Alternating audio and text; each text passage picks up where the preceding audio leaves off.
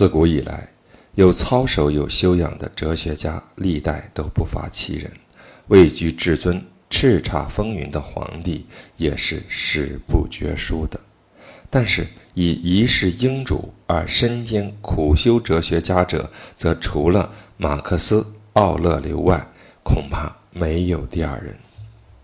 这位一千八百年前的旷代奇人，于无意中给我们留下了这一部。沉思录，我们借此可以想见为其人，窥察其内心，从而对于为人处事、律己待人之道有所领悟。这部书不能不说是人间至宝之一。与这部书同一类型、差可比拟的，应推十五世纪德国僧侣学者托马斯。坎佩斯所著之《效法基督》，但是以文笔之亲切动人和对人影响之深而论，后者与前者仍不能同日而语。我们中国的民族性，以笃行实践的孔门哲学为其根基，亦以佛学的图通深邃和理学的玄妙超绝，可以说是把宗教。与伦理融于一炉，这样的民族性应该使我们容易接受这一部斯多亚派哲学最后一部杰作的启示。译者对于此书素有偏好，常常觉得这一位古罗马人的哲人，虽然和我们隔有十八个世纪之久，但开卷遮绝其音容宛在，栩栩如生。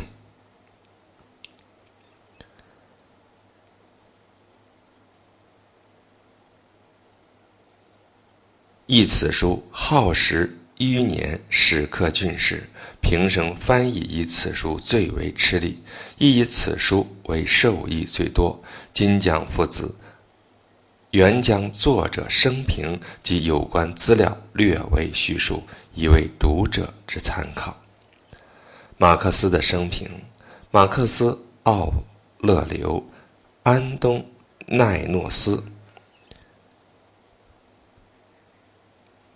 于西历公元一百二十一年四月二十六日或者六日生于罗马。他的本来的姓名是 Waris，出自贵族家庭，据说是罗马第二任国王的后裔。他的父亲是罗马的显宦，祖父曾三度任执政官。马克思不幸父母早故，由祖父抚养长大。又是颖悟过人，深得当时皇帝之赏识，曾不呼之为沃尔斯，而昵称为沃瑞斯穆斯。六岁时获骑士衔，八岁时为古罗马战神祭祀。姑母嫁给皇帝的义子，这一位姑父后继于一百三十八年继为皇帝。姑父无子，便以马克思为义子，使其改姓名，这是他姓名的由来。马克思十五岁时，与姑父另一义子之妹订了婚，致使解除婚约，与姑父母之女订婚。马克思所受的教育不是学校教育，而是分别由私聘教师指导授业。他主要的训练是斯多亚派哲学。所以他自幼即学习着过一种简单朴素的生活，习惯于吃苦耐劳，锻炼筋骨。他体质素弱，但勇气过人。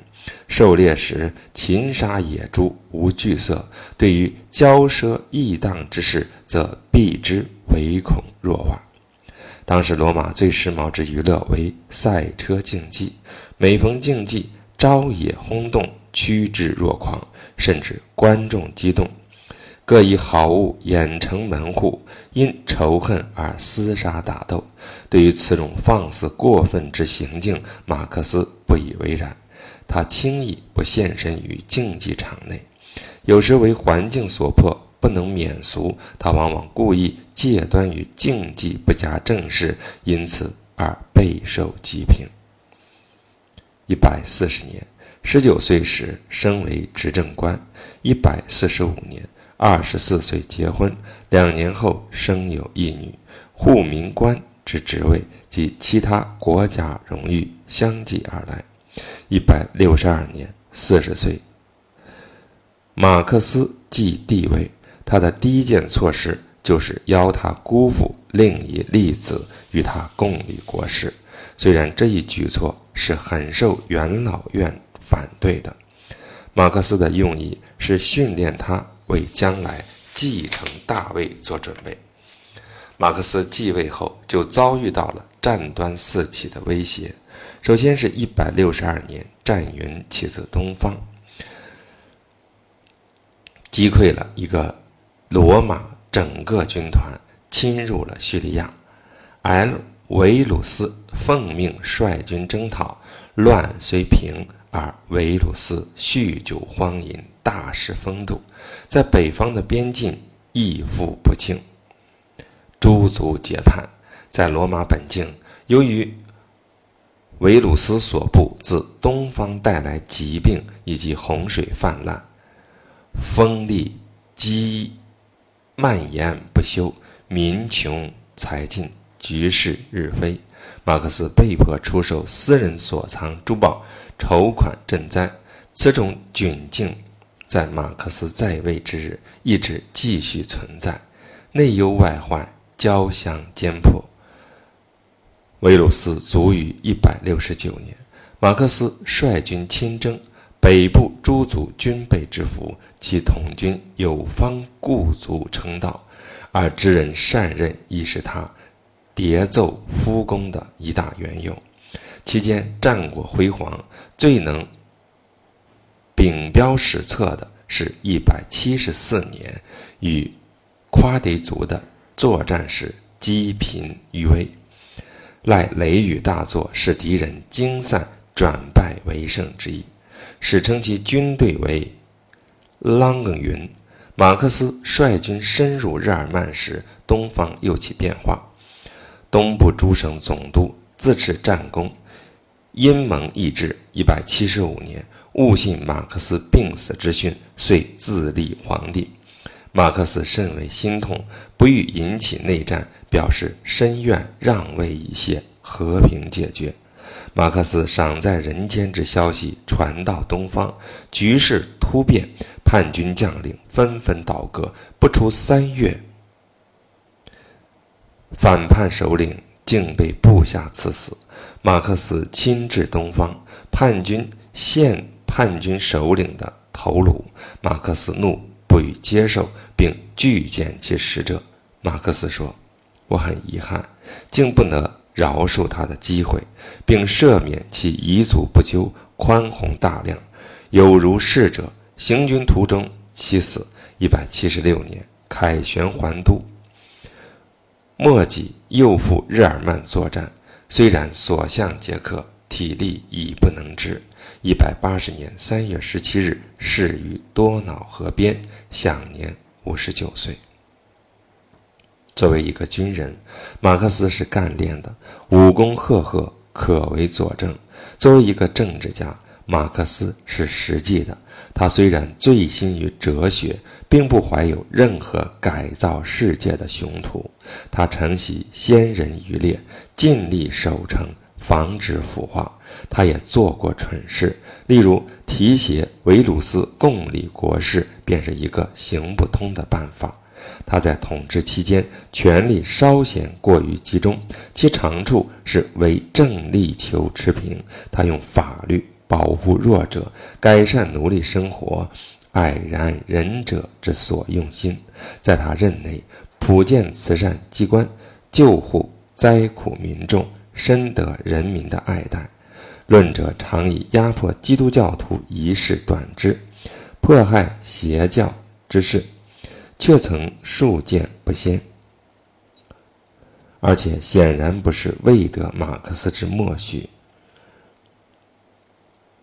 近人常喜多方为之开拓，不是说马克思误信谗言，便是说马克思中心思想使与耶教异曲同工。其实这都是不必要的。在他那个时代，他的地位，他压迫异教是正常的心态。不是罪恶，思之似不必更下转语。马克思《沉思录》是古罗马斯多亚派哲学最后一部重要的典籍，由此我们对斯多亚派哲学的纲要及马克思的思想略加阐述之必要。斯多亚派哲学的始祖是希腊的芝诺，他的生卒年月不详，大概是公元前三百五十年至公元前两百五十年之际。他生于塞浦路斯岛，这岛位于东西交通线上，也可以说是一个东西文化的接触点。东方的热情，西方的理智，无形中汇集于他一身。他受业于全儒学派，又负潜心于其他学派的研究，悬于雅典市场的书廊上设帐教学，故称为斯多亚派哲学之鼻祖。此派哲学之集大成者，为亚多斯多亚派哲学，特别适合于罗马人的性格。罗马人是特别注意实践的，而且性格坚强，崇尚理性。雅克斯就是此派哲学最杰出的代表。马克思受其他人的影响甚大。从这部《沉思录》中可以看出，斯多亚派哲学可以分为三个部分：物理学、伦理学、论理学。这一派物理学的内容，简言之，即是唯物主义加上泛神论，与柏拉图之以理性概念为唯一的真实存在的看法正好相反。斯多亚派哲学家认为，只有物质的事物才是真实的存在。但是在物质的宇宙之中，普遍存在着一股精神力量，此力量以不同的形式而出现，如火，如气，如精神，如灵魂，如理性，如主宰一切的原理皆是。宇宙是神，人民所崇奉的神旨，只是神的显示，神话传说全是预言。人的灵魂也是从神那里放射出来的，而且早晚还要回到那里去。主宰一切的神圣原则，即是使一切事物为了全体的利益而合作。人的至善的理想，即是有意识的为了共同利益而与天神合作。讲到这一派的理哲学，又含有两部门：一是辩证法。一是修辞学，二者都是一切思考的工具。马克思对于这二者都不感兴趣，尤之对于物理学部门中之气象学不感兴趣一般。他感兴趣的是伦理学方面。据斯多亚派哲学，人生最高理想，即是按照宇宙自然之道去生活。所谓自然。不是任性放肆之意，而是上面所说的宇宙自然。人生中除了美德，便无所谓的善；除了罪恶之外，便无所谓的恶。所谓美德，主要有四：一是智慧，所以辨识善恶；二是公道，以便应付西和分际；三是勇敢，借以终止苦痛；四是节制。不为物欲所役，外界之事物，如健康与疾病、财富与贫穷、快乐与痛苦，全是些无关轻重之事，全是些供人发挥美德的场合。凡是有属于五人能力控制范围之内者，有属于五人不能加以控制者。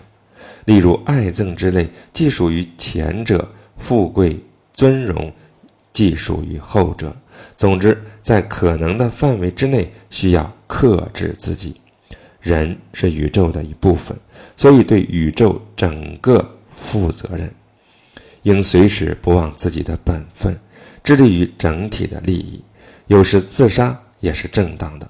如果生存下去，无法尽到做人的责任。马克思。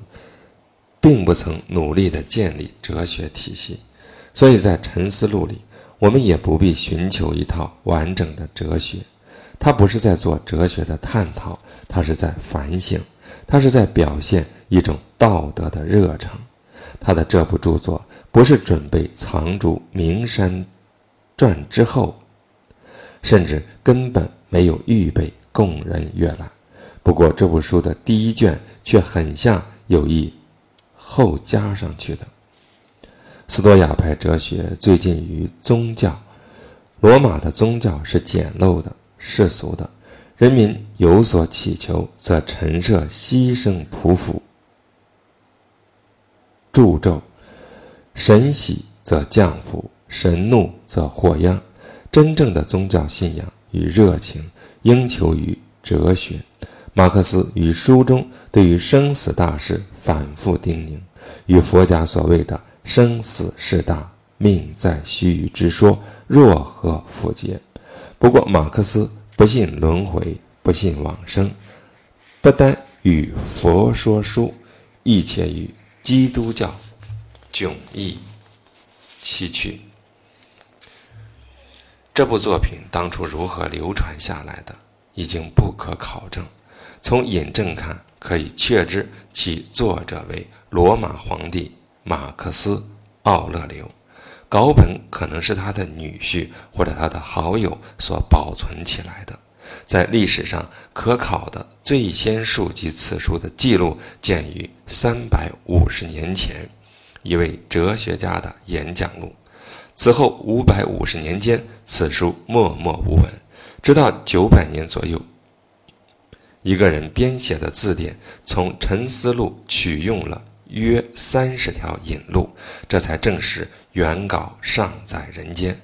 同时，一位小亚细亚的地方主教提到此书，并且以此书抄本送给他的大主教。此后二百五十年，又趋于沉寂。后君士坦丁的一位复法学者曾加引录。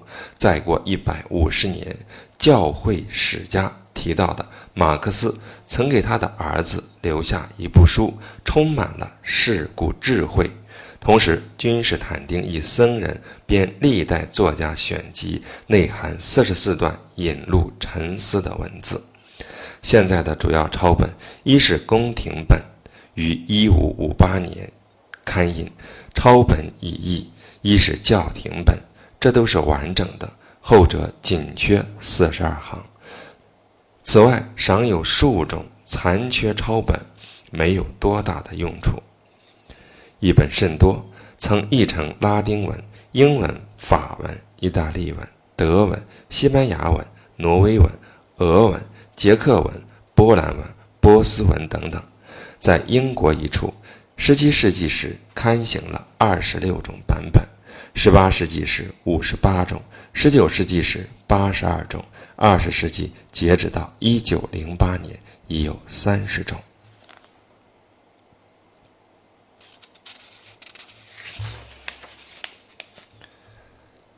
以上诸多的译本，译者手边仅有四本。经过参阅之后，决定选用当前这个版本，因为这一本比较而言最忠于原文，最能保持原文的面貌。可能其他译笔较为流畅，但是翻译古典作品还是应以忠实为第一。马克思的文笔确实是相当的拙朴，书中前后重复之处甚多，句法有时奇简，意义有时不甚清晰。